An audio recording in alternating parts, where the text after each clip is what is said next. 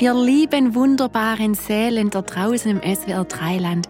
Mein Name ist die Monika und ich freue mich ganz abartig krass, dass wir hier zusammen sind.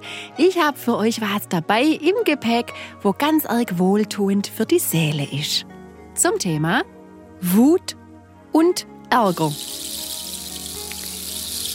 Wenn jemand wütend ist, geh zu ihm hin und sage ihm, sei nicht wütend. Mit einer offenen Hand kann man keine Ghetto-Faust machen. Es ist einfach, sich nicht zu ärgern. Viel schwieriger ist es, sich über alles zu ärgern.